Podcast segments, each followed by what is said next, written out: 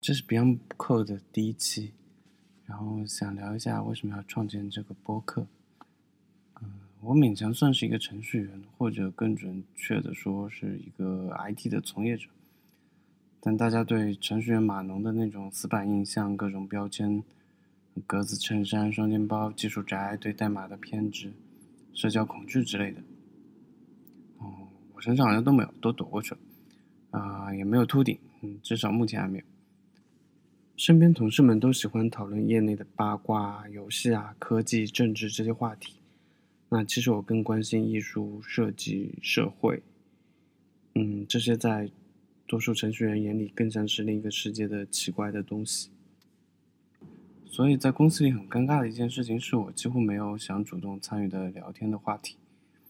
啊，那我所以想把这个博客作为跟自己聊天的一个平台。啊，听起来好像很丧，其实并没有。我觉得跟自己聊天其实是一个，嗯，很好的自我认知的过程。我确实喜欢孤独，确实，但同样其实也喜欢跟朋友们坐在一起喝喝酒啊，吹吹牛，做些没有意义的消遣。其实本身也是一个很有意义的一种体验嘛。那以后我们可以再单独聊聊孤独这个话题。那另外，过去两年我的生活其实发生了特别多的变化。经历了一些很特别的事情，让我对人生、对工作有了很多啊之前未曾涉及的思考。这些东西积累的其实挺多的，并且一直在产生。那我想，或许我可以分享出来，或许有人会听到。那或许听到就可以产生一些积极的作用。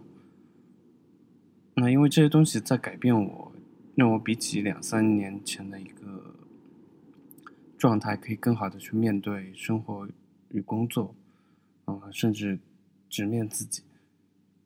嗯，我其实也是个很注重仪式感的人。从二零一六年开始，其实每年一月一号，我都会给自己的未来这一年写一个 slogan。那今年其实我写的是 “Life without loop”。嗯，这句话不是原创的，我来自美剧《西部世界》里面，应该是里面的一个 host 反叛。嗯，反抗时候说的一句话。去年看《西部世界》的时候，就觉突然觉得自己的生活，包括身边很多人的生活，其实就跟这些，嗯，host 其实是一样的，每天都在重复。只不过剧里面的是被程序设定的限制，和我们其实是自己给自己设定的限制。所以今年就想做一些改变。我开始意识到，开始意识到，就是任何。新的尝试都会带来一些新的可能，可以让未来你有机会去摆脱这个 loop。所以呢，这个播客也是自己的一个小小的尝试。那还有一个很单纯的动机啊，就是纯粹出于好玩、好奇心驱动的吧。这个播客会不定期的更新，我的构想主要会包括关于嗯生活与工作的思考，关于认识这个世界，然后分享一些影视的作品。那还有一些可能关于上海的一些生活，那或者其他任何我想突然想聊聊的话题，有机会也希望可以找到一些比较有趣的人可以一起来玩。那第一期节目其实想聊一个比较轻松的话题，嗯，想聊聊关于便利店的一些事情。嗯，我是居住在上海，嗯，觉得便利店可能是上海日常生活中。可能最不同于国内其他城市的地方，我非常喜欢便利店。然后我先讲一下为什么会喜欢便利店。那前段时间出差嘛，去回老家，或者以前出差去那种二三线城市，然后回来以后就每次感觉，呃，我可能没办法在这些城市活下去，就每次回来都有这种感觉。原因就是没有店便利店，听着好像很矫情吧，是吧？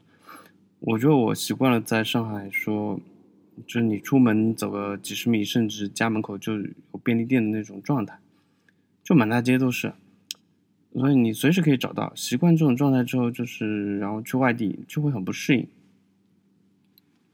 然后那天在微信群跟我的好朋友讲这个事情，他们就会觉得我很傻逼。那便利店东西那么贵，对不对？品种又少，谁傻逼天天去便利店买东西？然后我就在想，我为什么会喜欢便利店这个东西，或者这种形态？嗯，它确实要比较其他的，比如说超市啊，或者呃小卖部要贵一些。但我觉得他嗯喜欢便利店的最大一个原因就是它就像你一个很亲密的伙伴，但就从来不说话的那种。当你需要他的时候，他随时会在那里。嗯，就是你任何时候都可以找到他，而且他一直在你身边。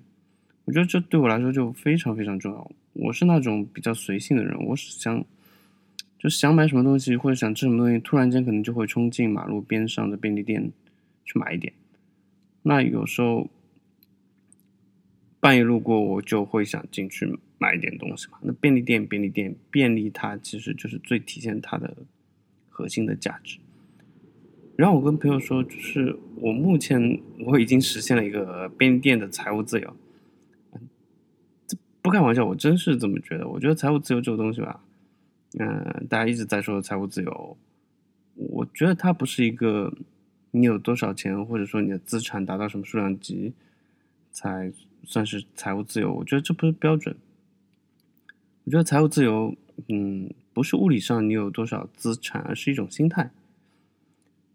就你对钱的渴望，或者说你目前没有特别多的东西需要钱来，就没有特别多的需求是需要钱来支撑的。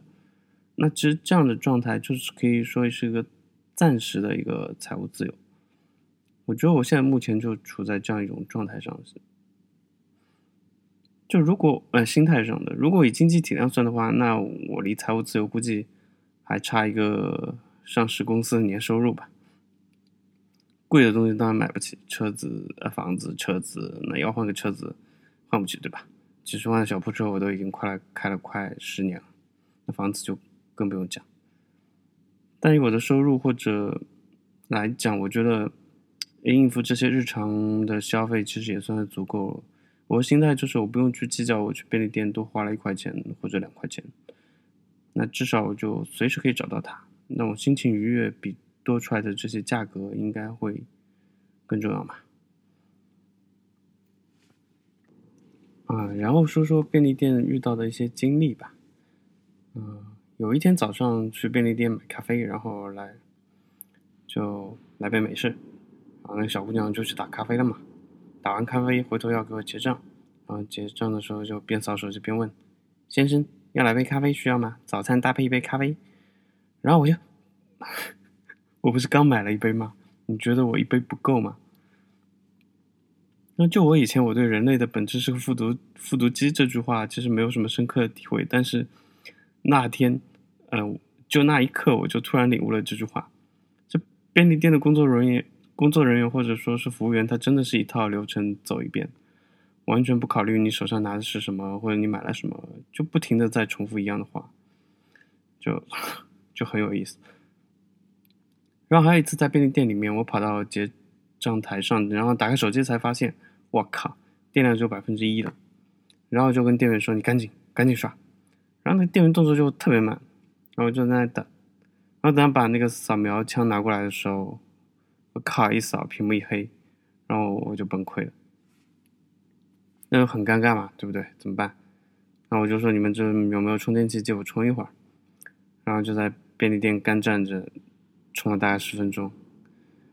别人像看傻逼一样看着我。然后终于把手机打开，再重新刷一遍，我就觉得真的是太尴尬。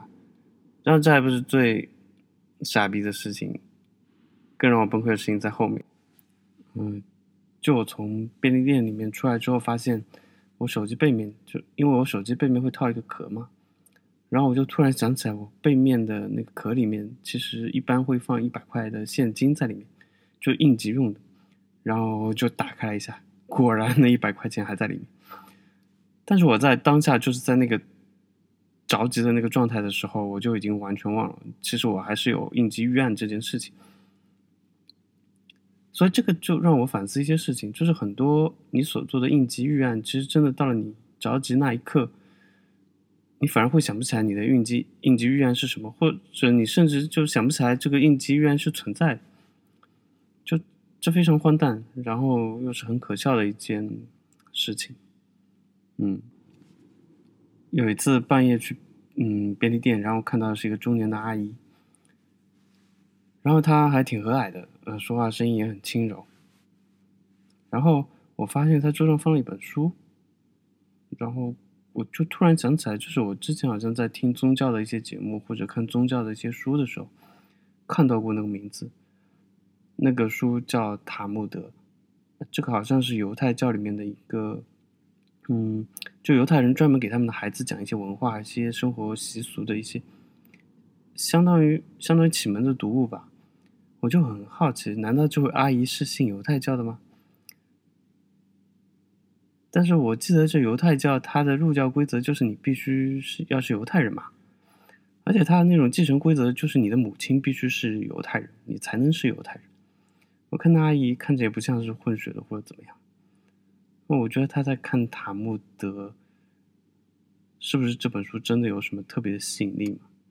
那当时就没好意思问嘛，因为我这人还是比较腼腆的。那我就离开了。那我在想，下次去便利店的时候，如果周围没有人的时候，我可以跟他好好聊一聊。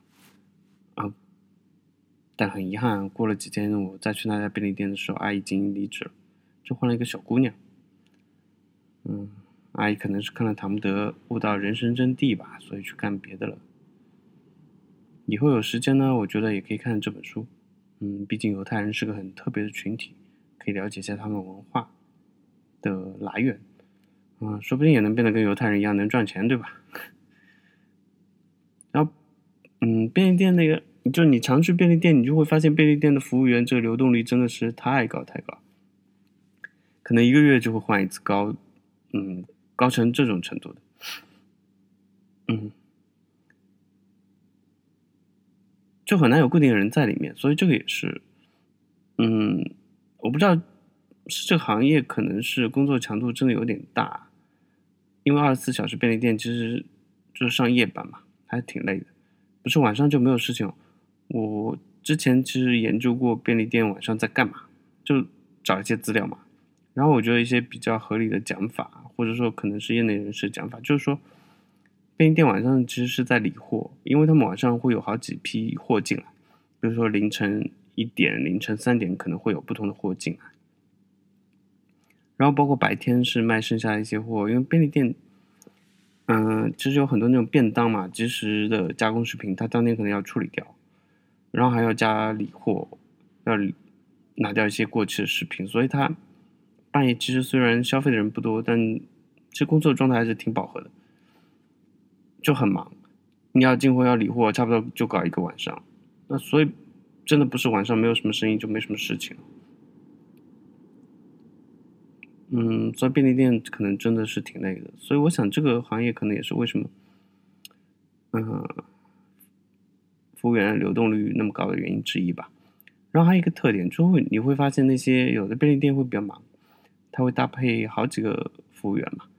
那有的便利店只有一个，就你可以发现那种一个人的离职率会特别高，像那种好几个人在一起工作的会相对来说比较稳定。